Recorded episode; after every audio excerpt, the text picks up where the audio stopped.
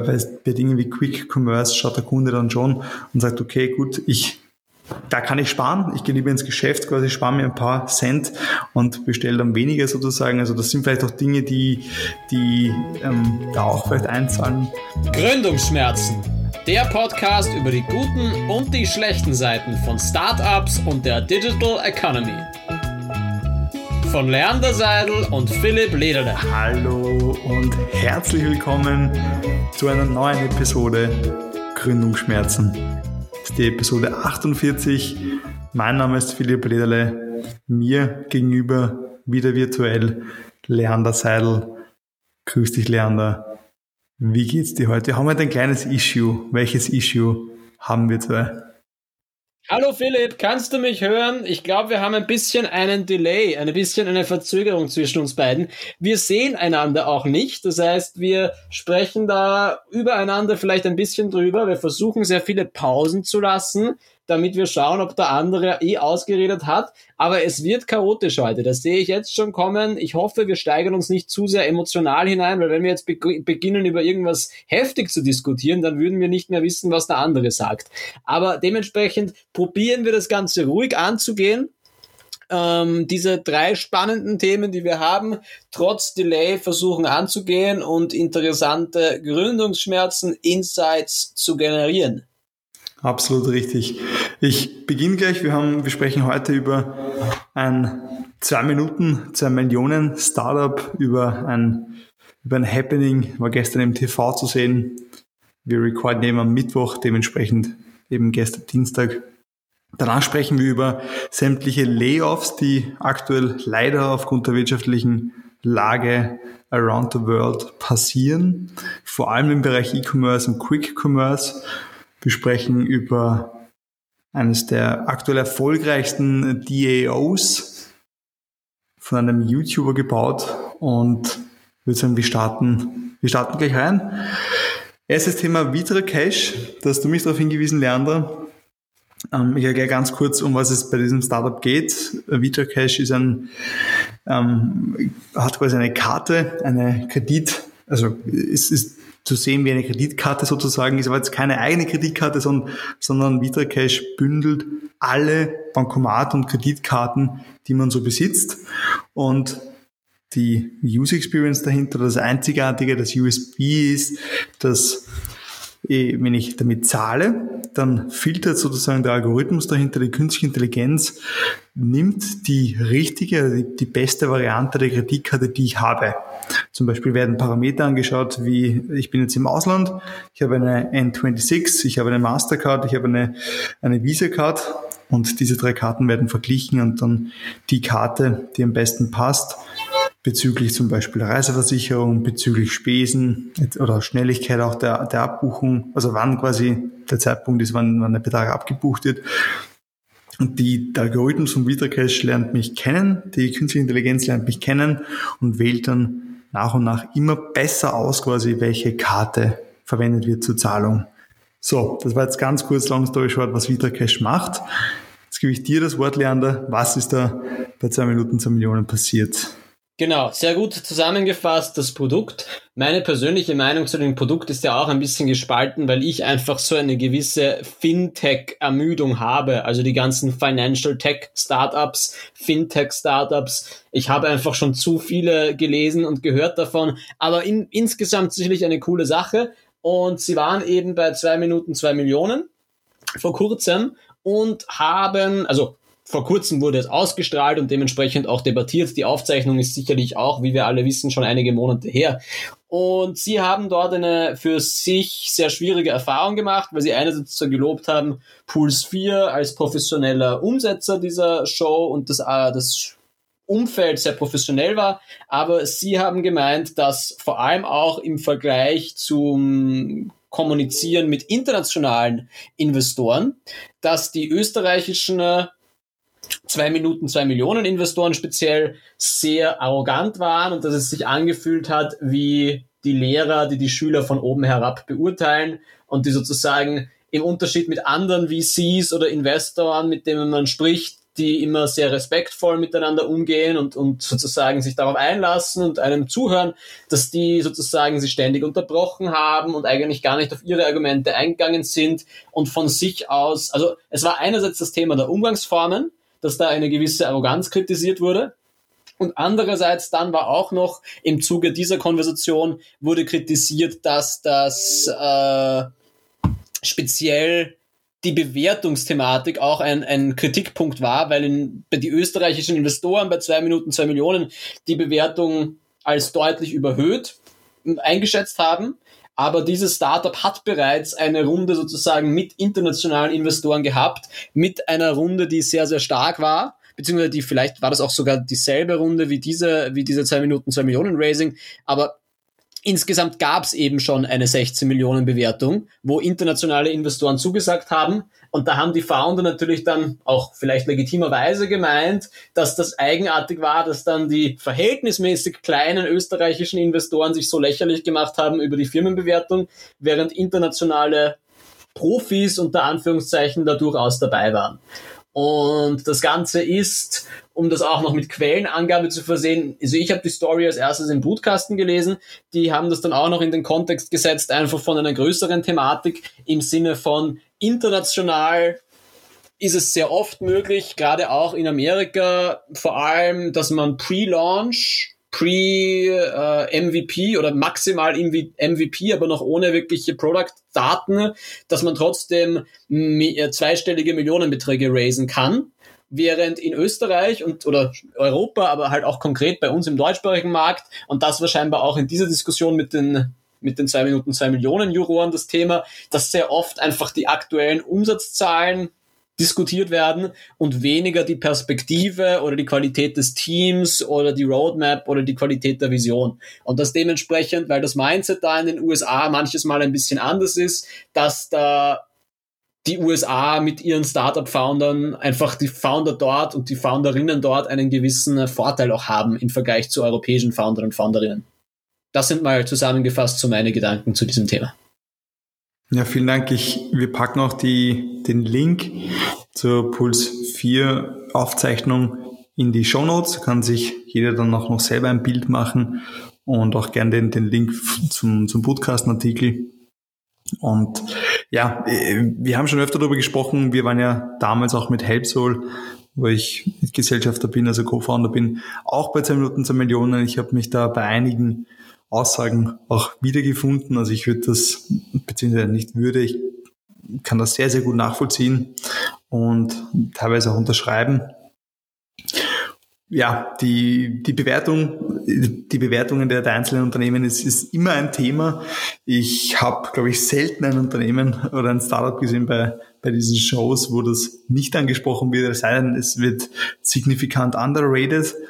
Und ja, ähm, in dem Fall einfach schade und es bestätigt wieder das Bild national, international. Vielleicht bekommen wir mal Vitricash auch an Bord von, von, von, von Gründungsschmerzen mal jemanden einladen.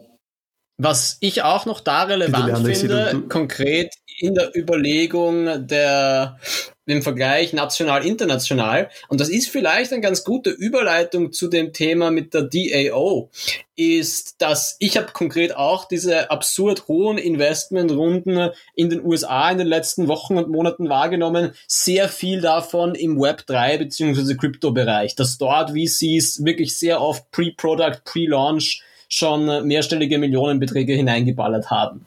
Und da ist es ein interessanter Diskurs, weil man dort jetzt zumindest wenn man äh, dem amerikanischen Startup und Web3 Twitter Threads irgendwie glauben kann, dann könnte vielleicht der Tendenz da jetzt sein, dass sich das jetzt auch wieder ein bisschen ändert, dass gerade diese Aussage von in den USA ist es eben so leicht Pre-Product Money aufzustellen, dass sich das fast auch jetzt gerade wieder ein wenig ändert, weil im Web3 Bereich ein extremer Goldrausch war, der vielleicht auch jetzt gerade zu Ende geht. Dennoch glaube ich, dass der Grundsatz stimmt, dass es einfach in den USA leichter ist, äh, Handshake-Deals und äh, große Runden zu machen, während da einfach in, in Österreich, auch einfach weil die Fonds nicht ganz so vollgestopft mit Geld sind, weil man natürlich mehr Due Diligence machen muss. Das hat schon natürlich eine, es ist ein Kreislauf natürlich, ein Wirtschaftskreislauf, der dort anders funktioniert. Äh, aber ist natürlich sehr interessant, diese Unterschiede zu beobachten. Und wie gesagt, ich finde das dementsprechend interessant, weil ich gerade bei vielen DAOs und sonstigen Web3 Enterprises in den letzten Monaten auch viel von solchen großen Runden gehört habe. Und du hast heute jetzt auf die Agenda gebracht, lieber Philipp, ein, äh, eine DAO, von der ich persönlich noch nichts gehört habe. Und deshalb bin ich sehr interessant, äh, sehr interessiert daran, hier mehr darüber zu lernen und äh, zu hören, was sie ist und wie sie es geschafft hat, deine Aufmerksamkeit zu erzielen. Ja, sehr gerne. Es wundert mich, dass du davon noch nicht gehört hast. Das ist das, was man noch gibt, dass ich Dinge entdecke, die du nicht kennst. Das ist zu 99 Prozent immer umgekehrt. Und diese Zahl 99 passt doch dieses Mal wie die Faust aufs Auge. Und zwar geht's um die DAO mit dem Namen Originals 99. Zur Erklärung noch ganz kurz DAO. Wir haben das auch schon äh, mal erklärt, aber gerne auch nochmal sozusagen, was eine DEO ist. Ich mache es auf Deutsch, ich probiere es auf Deutsch. Eine DEO ist, das D steht für dezentral, wie so oft, ist eine dezentralisierte autonome Organisation, ähm, auf Deutsch übersetzt. Nicht so fancy wie auf Englisch, aber ich wollte es auf Deutsch probieren. Und äh, es geht quasi auch, wie schon der Name sagt, dass die ganze Organisation dezentral gestaltet ist, dass auch im Idealfall die die Community entscheidet, was mit, mit dem Kapital sozusagen, also mit den eingelegten Kryptowährungen, was auch dann immer gehandelt wird, passiert, was mit den Gütern passiert, was das Ziel der DEO ist. Also das ist total dezentral, dezentralisiert. Bei der Originals 99 geht es darum, das Ganze wurde ins Leben gerufen von einem amerikanischen YouTuber, von einem sehr bekannten amerikanischen YouTuber, ähm, Logan Paul. Logan Paul ist einer, der oft auch negativ Schlagzeilen sich geleistet hat, aber da möchte ich jetzt nicht darauf eingehen, sondern eher um sein, um eines seiner Startups sozusagen. Er hat schon sehr, sehr viel ge gestartet. Und bei Originals 99 geht es darum, dass er ein Jahr lang herumgereist ist in der, Welt und er hat mit einer Polaroid-Kamera tausende, abertausende Bilder gemacht. Ähm, sehr, also jedes, jedes Bild, jedes einzelne Bild erzählt eine Geschichte. Er hat dann aus diesen tausenden Bildern 99 rausgezogen, diese dann logischerweise auf eine Blockchain gepackt, digitalisiert. Und wie gesagt, jede, jedes einzelne dieser Bilder hat eine Story, hat eine Bedeutung, hat eine Geschichte. Er erzählt auch beim Launch von jedem einzelnen Bild, Masterpiece, erzähle auch immer, worum es da ging, was quasi die Story dahinter ist. Diese 99 Bilder werden täglich kommt ein Original, also täglich wird ein Original dieser Kollektion gelauncht auf der, auf der Seite, auf der Plattform originals99.com, glaube ich, ist die Seite. Ich muss jetzt ganz kurz nachsehen, dass ich hier, äh, nein, sorry, ja genau, doch, stimmt, originals.com ist aber die Website. Hui, da hat jemand sich geleistet, äh, viel, viel Geld eingelegt für die Domain. Auf alle Fälle wird hier, wie gesagt, jeden, jeden, es gibt, das Ganze ist eine Auktion. Äh, jeden Tag kommt ein, ein neues NFT und dieses NFT wird 24 Stunden ähm, präsentiert und man kann hier mitbieten mit Ethereum und das Geld, das hier dann eingelangt wird, am Ende von diesen 99 Tagen sozusagen, da hat dann die Community die Möglichkeit zu entscheiden, was damit passiert. Und zwar, wie wird das Ganze entschieden? Jedes NFT ist ein Vote. Das heißt, wenn jemand fünf NFTs von dieser Kollektion kauft, hat er fünf Votes und kann dann mitentscheiden, was damit passiert. Die Community selbst wird auch Vorschläge bringen in einer Discord. Das macht man auf, auf Discord. Ähm, und es gibt hier ein paar Vorschläge auch schon von, von Logan Paul, wobei natürlich die Community entscheidet. Das heißt, dort, wo die meisten Votes hingehen, das wird es dann geben. Ziel ist es aber, in die Richtung, in Richtung Kunst auch zu investieren, sprich ähm, entweder philanthropische Projekte zu unterstützen, aber auch äh, Filmprojekte zu supporten, ähm, NFT-Projekte zu supporten. Also es geht in, in, in Richtung Tech mit Krypto, es geht in Richtung Art, Ähm, aber er sagt genauso auch, wenn die Community sagt, sie wollen fünf Ethereum für ein Mega-Event ähm, aufstellen zum Beispiel, dann wird das genauso werden. Und genau, das Ganze ist ein, ein, ein Versuch von ihm, ein, ein Test. Äh, er wurde sehr stark unterstützt, sozusagen, man könnte sagen, Business Angel, aber also rein strategisch unterstützt von, von Gary Vaynerchuk. Auch er ist ein, ein, ein sehr, ein sehr bekannter äh, Kopf in der Szene. Und genau, mich, ich war überrascht, wie, wie, also das Ganze wurde announced im, Mitte April und ging live mit äh, zu Beginn, also Anfang, Anfang Mai. Er hat ein großes Team dahinter, er hat einmal gesprochen darüber, dass es hier knapp 100, also knapp 100 Entwickler daran sitzen und er laufend auch Leute einstellt. Also da, das ist schon ein, ein, ein ja, ein Natürlich kann man sich vergleichen mit einem Startup in, in, in unseren Gefilden, wo man natürlich mit sehr wenig Kapital auch beginnt. Logan Paul, ein, ein YouTuber, der sehr viel Cash schon auf der Seite hat durch seine ganzen Boxkämpfe etc. und, und Jahr, Jahrzehnten in, in diesem Business. Ähm, das, da darf man sich nicht mit so einem auch vergleichen. Das ist wichtig zu sagen. Aber genau, dieses dieser DEO wollte ich auf den Schirm bringen und bin jetzt wirklich, wirklich rasend gespannt. Es ist keine Rocket Science, um was es hier geht, das ist mal klar. Und auf, aufgrund der Reichweite natürlich wurde schon, ich weiß gar nicht, wie viele Tage das Ganze jetzt schon live ist. Ich schätze mal, puh, ich weiß es nicht. Ähm, bam, bam, ich kann nur kurz nachschauen, wie viele, die, wie viele NFTs schon verkauft worden sind. Ich schätze mal so um die 15, 16. Aber also das ist ohne Gewähr die Aussage. Erst am 16. April 2022. Da war zumindest das offizielle Announcement, soweit ich das sehen kann. Okay, dann, dann war schon Ende, Ende April. Vielen Dank für, fürs Nachschauen parallel. Und geraced wurden bis dato äh, 243 Ethereum und das sind umgerechnet fast 500.000 Dollar. Jetzt bin ich gespannt, was, was der Herr Seidel dazu sagt. Du mit deiner Kryptoerfahrung auch, da bin ich wirklich jetzt schon neugierig.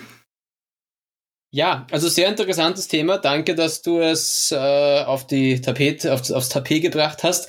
Ähm, das Thema ist das, Logan Paul natürlich hat wahrscheinlich unvergleichliche Möglichkeiten, weil er mit seinen 22 Millionen, fast 23 Millionen Followern auf Instagram, mit seiner Brand Personality, die es ja auch schon seit vielen Jahren gibt, ist er natürlich ein äh, fixer Stern am Himmel und hat dementsprechend wahrscheinlich auch die besten Möglichkeiten, seine Community zu mobilisieren, vor allem wenn dann noch der Gary Vee auch noch sozusagen involviert ist in dem Projekt.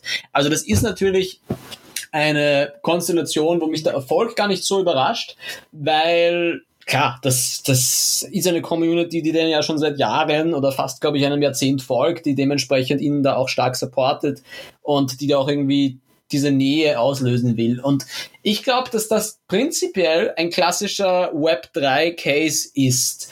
Das heißt sozusagen, du hast einerseits die NFTs. Die NFTs sind dann letztendlich so eine Art Fan, äh, so wie es früher ein Fan-Merch gegeben hat, gibt es jetzt halt das NFT, um dir die Zugehörigkeit zu deinem Lieblingspromi zu kaufen. Und mit der DAO gibt es dann halt noch zusätzlich die Möglichkeit, ich bin mir sicher, die Leute kaufen sich das auch, weil sie sich natürlich erhoffen, und am Anfang wird das wahrscheinlich auch so sein, dass sie damit eine Möglichkeit haben, mit ihrem Idol, mit ihrem Logan Paul mehr interagieren zu können. Da gibt's dann sicher auch Discord-Chats und, und vielleicht Calls mit ihm oder sowas. Also es ist sicherlich die Nähe dazu und natürlich eine Community mit Gleichgesinnten. Das macht schon Sinn. Ich persönlich finde es einen äh, schwierigen Use Case einer DAO, weil es halt ja, im Endeffekt ist das ein Fanclub. Im Endeffekt ist das ein Logan Paul Fanclub zur einen Hälfte und zur anderen Hälfte sind es halt Investoren, die sich erhoffen, dass ihr NFT langfristig an Wert gewinnt, damit sie in später Höhe weiterverkaufen können.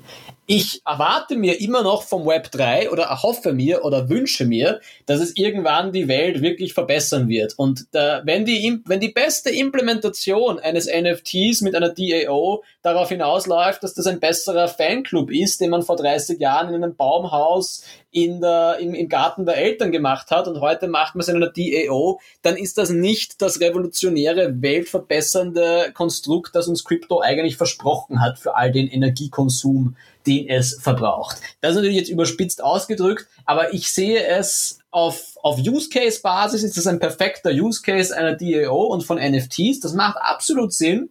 Trotzdem finde ich es halt jetzt noch nicht so, wenn das das Geilste ist, was das Web 3 und was Crypto dieses Jahr hervorbringt, dann hat das Ganze ein größeres Problem, weil das kann halt noch nicht der bestmögliche Use Case sein.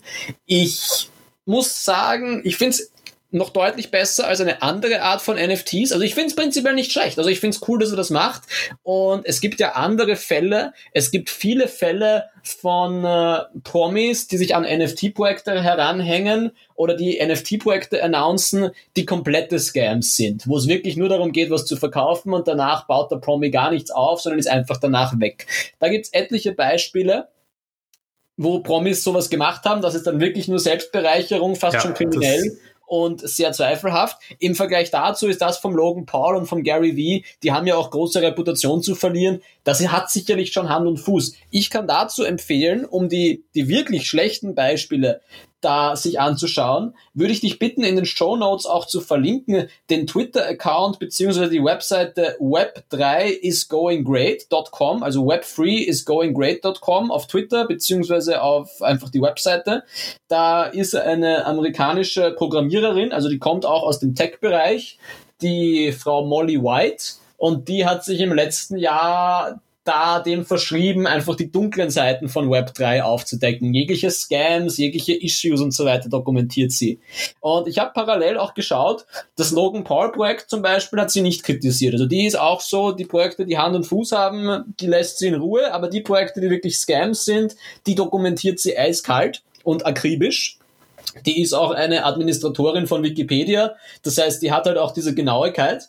Und das ist sehr interessant, um auch einfach zu sehen, bis, wie, wie schlecht diese Projekte auch sein können, theoretisch. Ich persönlich versuche mich auch gerade, also ich schaue mir einige DAOs gerade an, die speziell so im Bereich Creation, Marketing, Product Design sind. Da gibt's gerade in Amerika auch sehr, sehr spannende DAOs. Das ist dann sozusagen eine Art Freelancer-Kollektiv. Und das finde ich als DAO sehr interessant. Das sind dann zum Beispiel 20 Product Designer, die sich in einer DAO zusammenstellen. Anstatt dass sie jetzt eine Agentur bauen oder sowas, haben sie gemeinsam eine DAO über die sie gemeinsam sozusagen Kundenakquise betreiben, gerade natürlich bei solchen Web3-Projekten und dann äh, natürlich ihre Tantiemen bekommen, aber auch ein bisschen was von den Aufträgen, die sie reinkriegen, an die DAO zahlen. Und mit diesem Geld entscheiden sie dann gemeinsam als Kollektiv, worin sie investieren. Ob das jetzt ein gemeinsamer Ausflug wird oder ein gemeinsames ähm, Teambuilding oder neue Infrastruktur. Und das finde ich auch, also das finde ich als Use Case einer DA auch sehr, sehr spannend, weil es sozusagen auch diese Möglichkeit gibt, eben für, für professionelle Zusammenarbeit sich auch eben dezentral zu organisieren. Ob man dazu wirklich eine Blockchain und Tokens braucht oder ob man das Ganze theoretisch nicht auch einfach machen könnte, indem man einen Slack-Channel auf, äh, aufsetzt und ein Bankkonto, das müssten andere Leute beantworten. Ich stelle die Frage zumindest in den Raum, aber ich finde eben das, was sich da tut, sehr spannend und ich möchte probeweise mich auch bei, ein paar solchen Kollektiven im Sommer annähern, einfach um zu schauen, ob da was, äh, wie das so ist, weil klar, die haben in Amerika natürlich auch ganz andere Ansätze als wir in Europa. So, das sind meine, zusammengefasst meine Gedanken dazu. Was hältst du von diesen Gedanken? Ja, du, äh, ich kann ich es unterschreiben, es ist kein Rocket Science, ich habe schon gesagt. Und es ist sicher dieser Fanclub-Gedanke, den du gesagt hast, da hast du auf alle Fälle nicht Unrecht. Äh, es ist, es ist sicher so, dass da eine riesen Kohorte schon angezüchtet wurde über Jahrzehnte. Und bei eben einer Followerschaft von 23 Millionen gibt es sicher auch Leute, die sehr früh in Krypto investiert haben vielleicht oder die den einen oder anderen Korb mit Ethereum herumstehen haben, sozusagen, ähm, das Ganze kritisch zu beurteilen. Aber es, ich fand es deswegen auch so spannend, das ähm, hier aufzubringen, weil wir zu, zum Ende letzten Jahres auch schon gesagt haben, das war auch eine Prediction meinerseits. deswegen muss ich das jetzt, deswegen muss ich das jetzt noch einmal betonen, dass ich gesagt habe, dass ähm, das, Jahr, das, das Jahr der NFTs wird. Das bestätigt jetzt nicht mit Originals 99. Äh, wir sind weit davon entfernt, dass das heurige Jahr das Jahr des NFTs wird und das Jahr des Ethereums wird. Ich habe ja da total übertrieben mit meiner Prediction. Aber wenn es jetzt schon mal einen Hauch, einen mini, mini, mini, mini Hauch in diese Richtung geht, dann muss ich natürlich diese Krone mir aufsetzen und total selbstverliebt, wie ich bin, das dann auch hier bringen. Ähm, wie gesagt, alles nicht ernst nehmen, was ich sage, ein bisschen, ein bisschen Humor gehört auch dazu. Aber ich bin sehr ja, gespannt, in welche Richtung es wichtig. Und ich glaube auch, wie die Kurse am Ende des Jahres stehen, kann man sich aktuell noch gar nicht vorstellen. Also wir sind ich, ich höre mich auch sehr stark um bei, bei allen Krypto-Freunden und man hört wirklich alles von Leuten, die sagen, okay, das war jetzt ein Dip und ab jetzt geht's wieder steil bergauf. Andere Leute, die sagen, das war nur das erste Donnergrollen vor dem großen Gewitter und der große Crash kommt noch und alles, was dazwischen ist, natürlich auch. Also man kann sich, es ist ja auch noch mehr als ein halbes Jahr, es sind noch sieben Monate Spielzeit 2022 sind noch über die Meter zu bringen. Das heißt, man kann es echt noch nicht abschätzen, was, wie das Ganze ausgeht. Ja, und ich bin auch gespannt, wie es dann, in welche Richtung es dich noch dann verschlagen wird, bezüglich auf, also bezogen auf die, die EO. Und, aber das werden natürlich, werden alle, die hier zuhören, werden ich, werde ich und alle, die hier zuhören bei uns, ähm, hoffentlich zeitnah danach erfahren.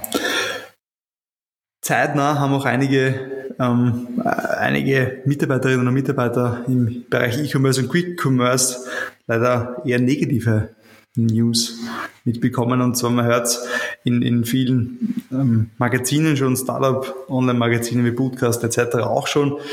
Es gibt zahlreiche Layoffs, also zahlreiche große Kündigungswellen und ich habe schon Quick Commerce auch beschrieben. Quick Commerce sind Lieferdienste, die in, in zwei, drei, vier, fünf Minuten Essen, Speisen, aber auch eben Lebensmittel, also Einkäufe liefern, Groceries liefern. Und wir haben da über Gorillas zum Beispiel einige Male schon gesprochen. Und ähm, ein, ein Mitanbieter, der sehr, sehr früh schon am Markt war, war Gettier. Gettier ist war, wurde gegründet, ich wollte gerade was founded, wurde gegründet im Jahr 2015 in, in der Türkei und ist mittlerweile global schon aktiv, also wirklich in zahlreichen Ländern, mehr schon vertreten als Gorillas. Und sie haben verkündet Ende Mai, dass sie knapp 14 Prozent ihrer Mitarbeiterinnen und Mitarbeiter kündigen. Und das klingt jetzt nicht viel, aber es sind dann knapp 4800 Leute, die hier betroffen sind. Und das ist eine sehr, sehr hohe Zahl. Vor allem, wenn man bedenkt, dass das Unternehmen erst im März heuer, also vor zwei Monaten sozusagen, eine, eine 390 Millionen Dollar Runde abgeschlossen hat. Und kurz danach hat dann Gorillas um ehrlich zu sein, weiß ich jetzt nicht, ob Gorillas davor oder danach war. Das bitte um Verzeihung. Aber unmittelbar, entweder davor oder danach, hat Gorillas auch announced, dass sie, dass sie Leute off-lane müssen, also kündigen müssen. Hier sind knapp 300 Leute betroffen, meines Wissens nach.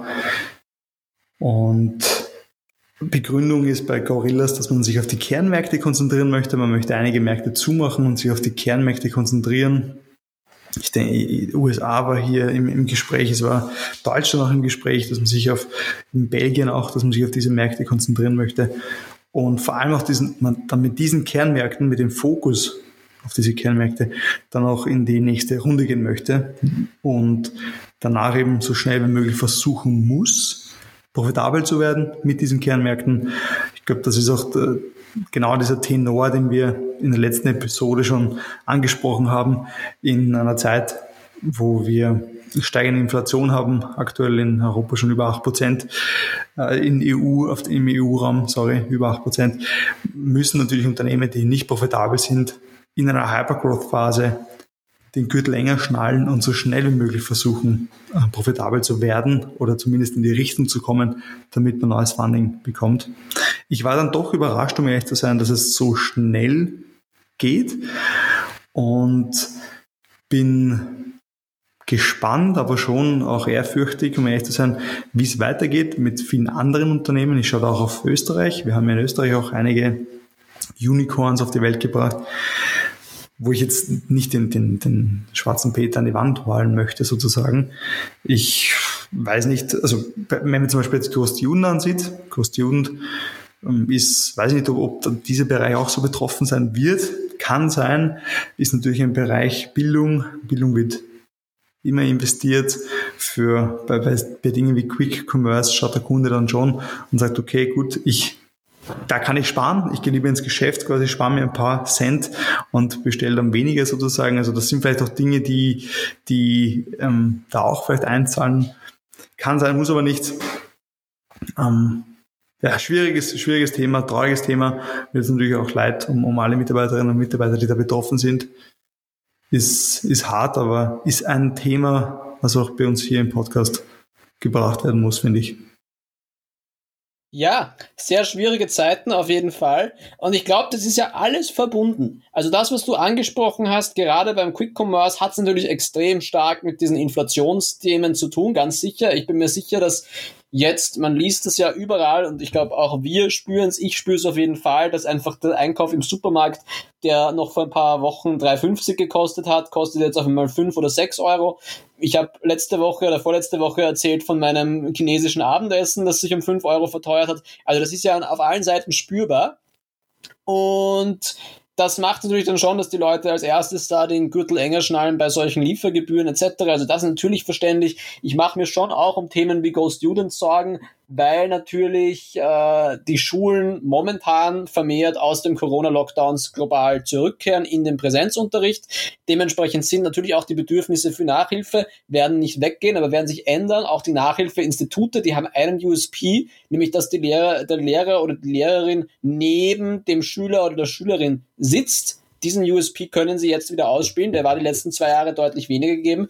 Das heißt, das wird natürlich schwieriger mit diesem Bounceback. Wir haben einerseits diesen Faktor. Wir haben andererseits den Faktor, ja, der Kryptomarkt da ja auch, da, da ist Investmentkapital bis vor kurzem noch massiv geflossen, jetzt wird es deutlich vorsichtiger ausgegeben und bei all diesen Startups in der Hypergrowth-Phase, da ist ja nicht das Hauptziel Profitabilität, sondern das Hauptziel ist es, Wachstumszahlen darzustellen, um die nächste Investmentrunde aufzustellen. Und wenn jetzt aber aufgrund von globaler Unsicherheit, globaler Inflation und globalen Kriegen die VCs und Investoren und Investorinnen auf der Welt allesamt ihre Gürtel ein wenig enger schnallen, dann hat das natürlich auch zur Folge, dass auch einfach jetzt Hypergrowth-Startups, die halt die nächste Runde auch in einem halben Jahr brauchen, ne, noch viel mehr unter Druck sind, weil sie noch viel bessere Kennzahlen brauchen und dementsprechend auch jeden Hire und jede Entlassung sich schneller überlegen müssen. Das heißt, da kommen, glaube ich, wirklich viele Faktoren zusammen. Und eben, wir haben Themen wie Inflation, wir haben trotzdem auch vielleicht eine schrumpfende Wirtschaft global dieses Jahr, eine Rezession da stehen einige Dinge nebeneinander, die sich insgesamt nicht gut auswirken. Und ich meine, äh, wir beide, sowohl du als auch ich, haben ja erlebt, äh, dass es in den letzten Monaten und generell in den letzten zwölf Monaten in Österreich und im deutschsprachigen Markt sowieso nicht leicht ist, Geld aufzustellen. Jetzt wird es hier sicherlich noch ein Stück schwieriger, und es wird international auf den Märkten, wo es ein Stück leichter war, Geld aufzustellen, auch ein Stück schwieriger. Das heißt, für die Startup-Bubble insgesamt äh, ist das eine Verkettung von äh, unglücklichen Ereignissen. Da gibt's ja auch diesen, äh, diese, diesen Film, kennst du den? A Series of Unfortunate Events. So fühlt es sich ein wenig an. Ja, ja das trifft trifft's, trifft's am Punkt kommt einfach, es kommt so viel zusammen und es braut sich da ein Sturm zusammen, haben wir auch schon gesagt. Es müssen immer mehrere Faktoren quasi aus der Kette springen, damit es richtig fatal wird. Und ja, es wird sehr, sehr spannend. Du hast zu Beginn, bevor wir noch recorded haben, hast du über die Situation gesprochen, die wir zwei jetzt gerade haben, dass ähm, das Internet nicht gerade on point ist und wir uns nicht gut sehen und hören. Und hast du gesagt, dass die bösen Onkels schon gesagt haben, das wird ein harter Gang und das wird es tatsächlich auch in den nächsten, nächsten Wochen und Monaten. Und bin aber trotzdem zuversichtlich, dass wir da das alles durchstehen. Das und Wichtige ist es, die Lage mit Humor zu nehmen und äh, versuchen, das Beste daraus zu machen und sich aber auch nicht stressen zu lassen weil wenn die Wirtschaft zugrunde geht, werden wir sie als Einzelpersonen auch nicht retten können. Insofern ich muss mir auch, ich muss mich immer wieder daran erinnern, dass ich mich nicht zu sehr stressen lassen darf, sondern dass ich die Dinge mit einer Gelassenheit versuchen sollte zu nehmen. In diesem Sinne, ich glaube, das war einer der, der, der, besten Statements, der besten Schlussstatements, die wir je hatten. Bleibt gelassen, bleibt easy, nehmt alles, wie es kommt. Wir kriegen das schon hin und bleibt vor allem gesund. Wir hören uns wieder in zwei Wochen. Vielen Dank fürs Einschalten. Viel Erfolg, nicht den Humor verlieren. Das war Gründungsschmerzen, ein Podcast von Philipp Lederle und Leander Seidel. Wir danken fürs Zuhören und wir freuen uns über Feedback. Am besten per E-Mail einfach eine Nachricht senden an office.gründungsschmerzen.at. Vielen Dank und bis zum nächsten Mal.